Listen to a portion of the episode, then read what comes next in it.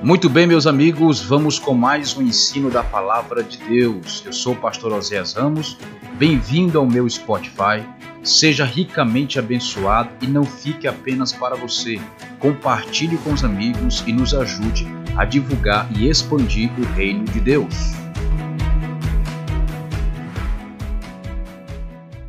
Muito bem, gente, paz seja sobre a sua vida nessa aula sobre curiosidades bíblicas da escatologia. Eu quero falar sobre as cinco maneiras ou condições que uma pessoa terá para ser salva dentro da grande tribulação. A pergunta que muitos fazem é: será que alguém se salvará durante a grande tribulação? Bom, a resposta que podemos dar é o seguinte: se, não, se ninguém pudesse ser salvo na grande tribulação, por que sete anos? Por que, que Deus não destruía tudo de uma vez só, pegaria todo mundo que ficou no arrebatamento e lançasse no inferno, o lago de fogo, e acabaria com tudo, e então faria uma nova terra e um novo céu? Bom, se Deus deu um tempo de sete anos de juízo, é porque ele está dando uma oportunidade para que quem participar deste juízo seja salvo.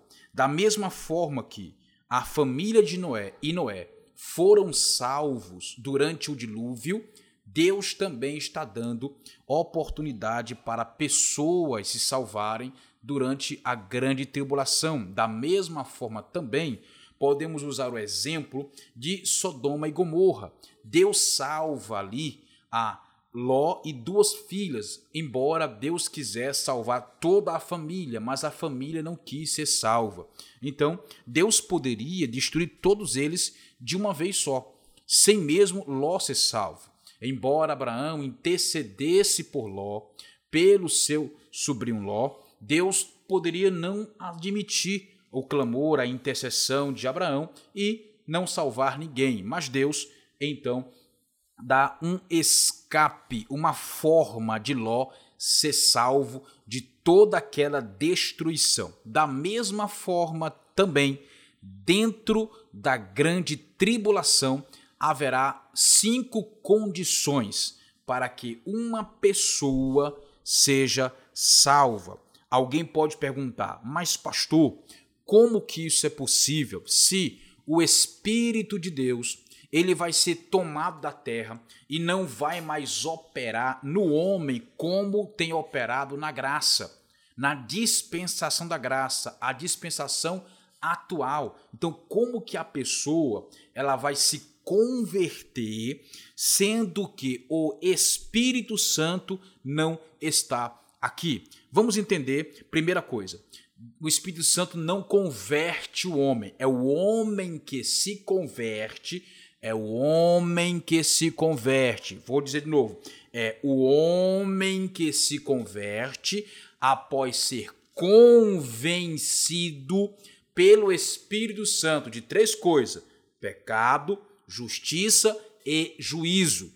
Quando o homem é convencido que ele é um pecador, que ele está debaixo de juízo, mas que ele precisa praticar justiça para para poder andar no caminho da salvação, provando que está salvo, então o Espírito Santo opera isso nele. Aí nós entendemos que não é somente o Espírito Santo que faz isso. Vou repetir: não é somente o Espírito Santo que faz isso.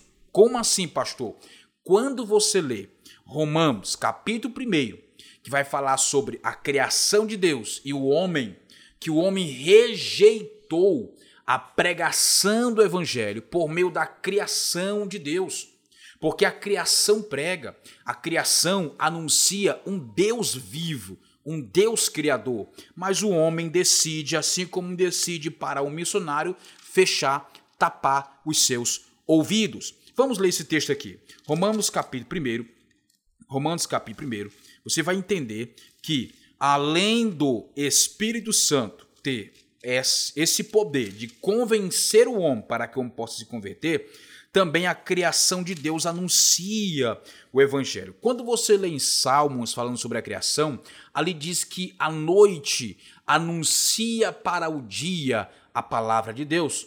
O dia anuncia para a noite a mensagem de Deus. Ora, amados, então a criação está constantemente pregando, anunciando a realidade de um Deus que é vivo. Capítulo 1, verso de número 18 de Romanos fala assim: Porque desde o céu é revelada a ira de Deus contra toda perversão e iniquidade dos homens, que detém a verdade, prisioneira da injustiça, porquanto o que de Deus se pode conhecer, nele se manifestou, porque Deus mesmo lhes manifestou. Pois os seus atributos invisíveis, o seu eterno poder e a sua própria divindade são manifestas, são inteligentemente feitos evidentes, reconhecidos desde a criação, olha só, do mundo, sendo entendidos mediante as coisas que foram criadas. Tais homens são indesculpáveis. Entenda? Sim, hoje nós temos missionários Hoje nós temos pastores, temos igrejas, temos templos, temos pessoas que vão ao outro lado do mundo pregar às pessoas que não conhecem, falar para elas sobre Jesus. E as pessoas lá atrás que morreram sem Cristo? As pessoas lá atrás que não tiveram um missionário para poder alcançá-las. O índio que está lá dentro da selva, que não consegue se achegar até ele e anunciar a ele a palavra de Deus. Como que essa pessoa ela vai ser condenada se não teve ninguém para pregar a ela a palavra de Deus. Aqui está o texto. Está dizendo que os atributos invisíveis, bondade, misericórdia, paz, fé, mansidão, compaixão, amor, provisão, tudo isso aí são atributos de Deus invisíveis que são revelados através da criação de Deus. Todos os dias, quando você olha para uma árvore, ali está anunciando a palavra de Deus, a, a realidade de um Deus vivo. Quando você sente o vento bater na sua pele, você está vendo ali que somente um Deus vivo, um ser real, criou aquele vento. Quando você vê a terra, o corpo humano, o organismo interno, coração, pulmão, fígado, todo esse organismo bem organizado, o cérebro dominando e governando sobre o corpo, você pode parar para pensar não pode ter sido um Big Bang. Não pode ter sido uma explosão. Não pode ter sido de um verme o homem ter surgido. Não pode ter sido do macaco que o homem surgiu. Não. Uma, uma mente inteligente, uma mente sábia, planejou todas as coisas e criou tudo que foi criado. Isso é uma mensagem. Isso é a mensagem. Olha-se para a lua, vê a lua no céu, olha para o sol, vê o sol no céu, olha-se para as estrelas e vê as estrelas no céu. Somente uma mente inteligente para ter colocado tudo de forma coordenada. E essa mente é justamente a mente de Deus. Então, a criação prega o evangelho. A criação anuncia a palavra de Deus. Logo você entende que haverá sim como o homem se converter na grande tribulação, mesmo estando o Espírito Santo de forma operante ausente aqui. Alguém falar assim: não, pastor, mas o Espírito Santo é Deus, está em todos os lugares. Sim, mas ele não está operando em todos os lugares. Não vai estar. Amém? Ele é Deus, mas estará voltado exclusivamente para a igreja dentro da Nova Jerusalém durante as bodas do Cordeiro. Ele estará apenas voltado para a igreja, apenas voltado para a igreja, não para a terra, não para a terra. Lembra do que está escrito em Gênesis capítulo 6, versículo, versículo 1 ao 3? Vamos ler, vamos ler, vamos ler. Olha só, olha só esse texto aqui aqui é o próprio Deus falando acerca do seu Espírito Santo. Ok? Diz assim: Então disse, versículo 3, 6, 3. Então disse o Senhor Jeová: O meu espírito não contenderá comigo. Ou seja, não vai insistir, contender aqui, não, vê, não veja como algo negativo, não aqui no texto. Aqui fala de não vai insistir, pleitear, interceder pelo homem mais comigo, por causa do homem, para sempre, porquanto este é carne e os seus dias serão 120 anos. Ou seja, nesse momento aqui, Deus retira o Espírito Santo de sobre a terra. Como assim retirar se ele é onipresente? Ou seja, ele está impedido. Veja isso, tem a mente, saia da bolha, saia, da, saia, saia, pra, saia fora da bolha, entendeu? Foge desse negócio de sistema religioso, sai disso. Ele foi impedido por um comando de Deus de não operar mais no homem, dentro do homem. Ele vinha em forma muito limitada sobre o homem, mas retirava novamente.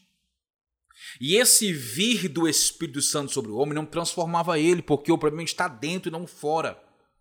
Então operava o que tinha que ser operado e retornava para o terceiro céu. A mesma coisa vai acontecer durante a grande tribulação. Ele não vai mais operar dentro dos homens. E nesse período em que o Espírito Santo não estava mais operando na terra, dentro do homem, Noé era um homem justo. Noé era um homem justo, uma geração ímpia, perversa, insana, pecaminosa, carnal, não foi suficiente para tirar de, Noé a justiça que ele tinha, o temor que ele tinha a Deus. Ele continuou sendo fiel a Deus, um homem justo, e por isso Deus salva ele e toda a sua casa, porque era um homem justo que agradava a Deus, lembrando em um período que o Espírito Santo não estava mais operando na terra do homem. Não estava mais operando dentro do ser humano. Ele foi retirado. Ele foi retirado e ele foi colocado nas rodas dos querubins. Aí é outro assunto, mas vamos aqui. Então, respondendo essa interrogação que viria na sua mente, ou em quem você falasse isso, viria essa pergunta, mas como que vão se converter, meu amigo? Se o Espírito Santo vai sair daqui, como que vai haver conversão? Porque hoje é ele que nos converte. As pessoas pensam que é o Espírito Santo que nos converte, mas não é, gente. Quem se converte é você. Lembra da mensagem de Pedro? Arrependei-vos, arrependei-vos. Ou seja, não falou assim, ó, o Espírito Santo vai arrepender vocês. Não, não, não, não, não. Ele não fala assim, ó, é, convertam-se. Ele fala dessa forma, convertam-se.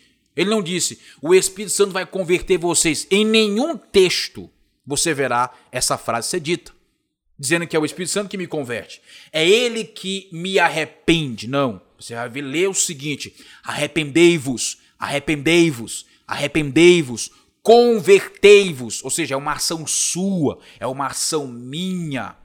Diante do que eu ouço, vejo, sinto, eu decido se eu me converto ou não. Então, a mesma coisa vai acontecer durante a grande tribulação. Quais são, portanto, as cinco maneiras que o homem tem, ou condições como terá, de salvar-se, alcançar a salvação? Falando daqueles que não são cristãos, são ímpios e foram pegos pela grande tribulação. Não estou falando aqui da igreja que ficou, porque uma parte ficará uma parte da igreja vai ficar. Só vai subir os vencedores da igreja. Guarde isso aqui, ó. Vou repetir.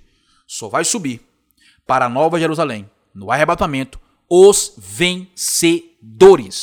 Os demais ficam. Os demais ficam. Não sobem. Ok? Isso aí é outro detalhe, vamos falar depois em uma outra aula sobre curiosidades bíblicas da escatologia. Mas vamos, vamos, vamos nos ater aqui. Capítulo 14, versículo 7 de Apocalipse. Veja o que diz. É, vamos ler do versículo 6 para nós entender o que está falando o texto. E vi outro anjo voando pelo meio do céu, e tinha o evangelho eterno. Existem três aspectos do evangelho: o evangelho da graça para a salvação, o evangelho do reino para a transformação e o evangelho eterno para o juízo, para aqueles que estão no juízo. Então, o evangelho que será pregado na grande tribulação será pregado pelos anjos, e os anjos são eternos. OK? São eternos. Então, a, o caráter da mensagem do evangelho que os anjos vão pregar é um evangelho eterno. Fala de quê? Da eternidade. Que fala de um Deus eterno que quer dar a eternidade para os homens. Mas a eternidade com ele, não na condenação. Ok? Então vamos lá. E tinha o evangelho eterno. É o mesmo evangelho que você prega, só que em aspecto diferente. Ok? Em aspecto diferente. Aqui eu quero abrir um parêntese muito rápido. Uma pessoa que ouve o evangelho da graça, da salvação, que ouve falar que Cristo é o Salvador, morreu por ela, deu a sua vida, ressuscitou no terceiro dia, foi assunto ao céu, ele é aquele que cura, que libera que transforma, ele é aquele que nos dá o céu, que quer fazer de nós seus filhos, filhos de Deus por adoção, ele é aquele que nos salva mediante a nossa fé nele. Quando a pessoa ouve esse evangelho da graça e ela se converte ao Senhor, agora ela tem que ouvir um outro nível do evangelho. Ela não tem que mais ouvir sobre salvação porque ela está salva. Entenda, não se prega a salvação para quem está salvo. Se prega a salvação para quem não está salvo.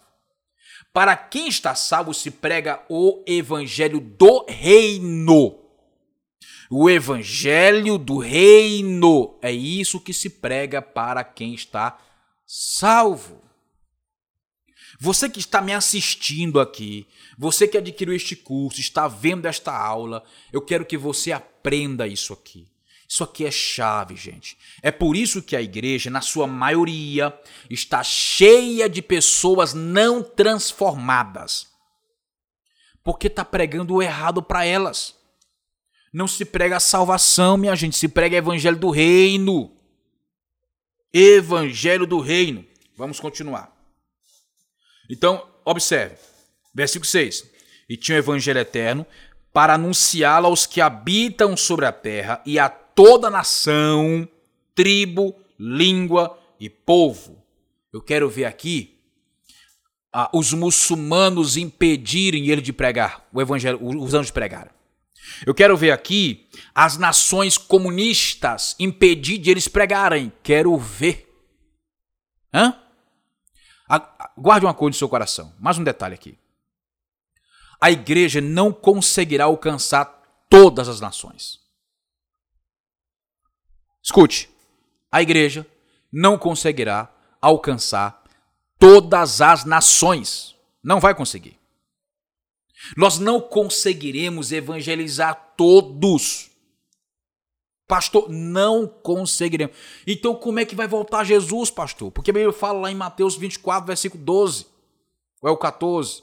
Capítulo, versículo 14. E este evangelho do reino será pregado em todo o mundo, em testemunho a todas as nações, e então virá o fim. Ora, se não tem evangelho do reino pregado às nações, a todas elas, como que vai vir o fim? Hum? Como que vai vir um fim? Porque não vai ser pregado, já que a igreja não vai alcançar todos, como que vai vir um fim? Ora, mas se a igreja alcançou todos, por que que anjos tem que pregar? Me responda. Se a igreja vai alcançar todos, por que que aqui em Apocalipse os anjos têm que pregar? Os anjos vão completar a missão que a igreja não conseguiu completar, meu amigo. Esse fim aqui não é o arrebatamento lá de Mateus 24, não é o arrebatamento. Esse fim aí é tudo que completa desde a da dispensação da graça, dispensação da graça até o fim da grande tribulação. Os anjos vão pregar às nações que nós não conseguimos entrar. Nós nunca vamos conseguir entrar em algumas nações. É impossível. Impossível mas os anjos vão entrar. Aleluia. Deus é extraordinário. Eita glória. Glória a Deus. Você pode dar um glória a Deus aí? Olha que coisa maravilhosa. Deus é poderoso. Quero ver conseguir impedir anjo de pregar. Verso 7. Dizendo com grande voz: Temei a Deus e dá-lhe glória, porque é chegada a hora do seu juízo. Prostrai-vos e invocai aquele que fez o céu. Lembra da criação pregando o céu anunciando a palavra de Deus? Agora ele está falando aqui. Ele criou o céu e o céu sempre anunciou sobre ele. Que fez o céu e a terra e o mar e os mananciais de águas. Então aqui nós vemos a primeira condição para alguém ser salvo no tempo da grande tribulação. Como? Invocar ao Deus Criador, pois somente há um Deus Criador. Aleluia. Aleluia. Invocar apenas o Deus Criador. Cumprindo Romanos 10, do versículo 13 ao 18. Primeira maneira, condição, invocar ao único Deus Criador. Mas, mas pastor, é fácil. Fácil. Fácil. Com falso profeta aqui, com uma estátua erguida por ele em homenagem ao anticristo? Fácil, com o anticristo declarando ser Deus, ser o Senhor de todas as coisas? Fácil, com o grande exército do falso profeta, que é justamente os muçulmanos, perseguindo qualquer um que declare Deus que não seja o Deus deles? Ei, meu amigo, não, não, não vai ser fácil não. Não vai ser fácil coisa nenhuma. Invocou a Deus é morto. Torturado e morto. Tortura-se para poder negar. Não negou, mata. Não vai ser fácil, meu amigo. Não vai ser fácil. Fácil é hoje. Fácil é hoje. Então, primeira maneira ou primeira condição de alguém ser salvo, invocar o Deus o nome do Senhor, Deus, o Deus Criador. Invocar ao Deus Criador, pois somente há um Deus Criador. Então, quando a igreja for arrebatada, os anjos sobrevoarão os céus, pregando o evangelho eterno, o evangelho do reino, o evangelho da salvação. Porque, entenda, na grande tribulação nós teremos cento, nós teremos não, porque não vamos estar aqui. As nações terão 144 mil judeus separados pregando testemunho sobre Cristo, sobre o Messias, falando de Deus. 144 mil, remanescentes de Israel. Eles serão levados por Deus para o deserto para poder não serem tocados pelo anticristo, não terão como alcançar as nações. Mas Deus vai levantar duas testemunhas para também pregar a respeito de Deus. E essas duas testemunhas vão impactar o mundo e a mensagem deles vai converter muitas pessoas. Muitas pessoas. Bom, eles não vão conseguir alcançar todos, então Deus enviará anjos. E esses alcançarão a todos. Todos, todos, todos, todos. E nessa mensagem dos anjos, muitas pessoas vão se converter. Porque, pense comigo, já que ninguém vai ser salvo na grande tribulação, para que pregar o evangelho eterno? Gente, é, nós é só nós raciocinarmos. Nós precisamos apenas raciocinar. Amém? Bom, vamos para uma próxima aula, porque vai ficar muito longo e eu não quero me estender muito. Então, vamos para a parte 2 desse vídeo. E lá nós vamos continuar onde nós paramos. Paz.